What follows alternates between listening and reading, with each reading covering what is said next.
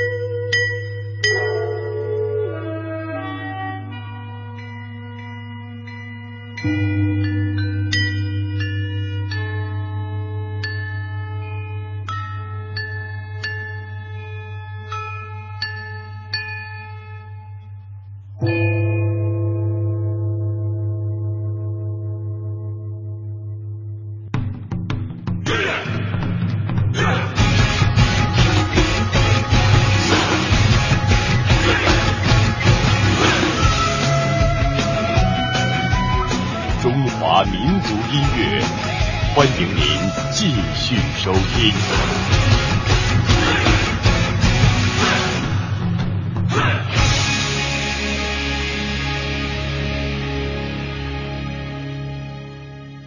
刚才呢，我们说到了关于端午节的来历，大家可能听说过最多的就是为了纪念爱国诗人屈原。据说屈原投汨罗江之后呢，当地百姓闻讯马上划船，打算救起他。那一直行船至洞庭湖，却始终见不到屈原的尸体。那那个时候恰逢。降雨，湖面上的小舟一起汇集在了岸边的亭子旁边。当人们得知是为了打捞贤臣屈原的时候呢，大家决定再次冒雨出动，争相划进了茫茫的洞庭湖。那当时的人们为了寄托哀思，纷纷荡舟江河之上，直到今天才逐渐发展成为了龙舟竞赛这样一种颇有趣味性的体育活动。那在古代的时候，百姓为了怕江河里的鱼吃掉屈原的身体，所以呢，纷纷回家拿来米团投入到江河之中。当时的用意是为了避免鱼虾糟蹋屈原的尸体。那直到今天，也演变成了端午节的这一天要吃粽子的习俗。看来端午节吃粽子、赛龙舟都是与纪念屈原有关的。那唐代文秀他有一首诗。诗中这样写道：“节分端午自谁言？万古传闻为屈原。堪笑楚江空渺渺，不能洗得直臣冤。”我们来分享和端午有关的音乐作品，同时也可以在这些乐曲当中放飞思绪，追忆一番值得我们纪念的东西。